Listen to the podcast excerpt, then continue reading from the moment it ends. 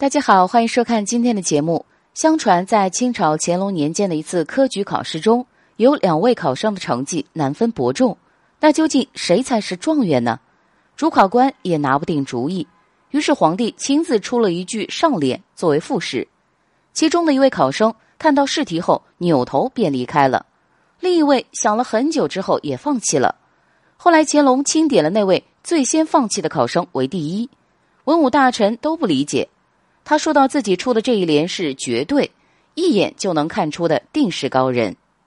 乾隆出的上联是“烟锁池塘柳”，虽然只有五个字，却都是以五行为偏旁的，看上去很简单，其实很难对出下联。后世有人将其称为“天下第一难”。我国古代有不少文人墨客，传承下来的诗词歌赋数不胜数。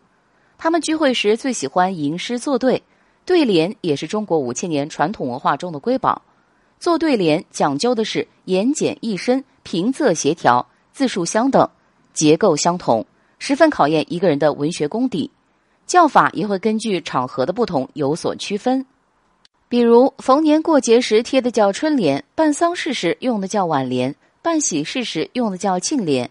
根据史料记载，对联最早出现的时间是三国时期。明朝时，江西出土了一个用铁铸成的十字架，上面刻有东吴孙权的赤乌年号。还有一幅对联：“四海庆安澜，铁铸宝光留十字；万民怀大泽，金炉相传矮千秋。”而五代十国的后蜀国主孟昶，曾在他寝室门板的桃符上题词：“新年纳余庆，佳节号长春”，被后人称为中国的第一副春联。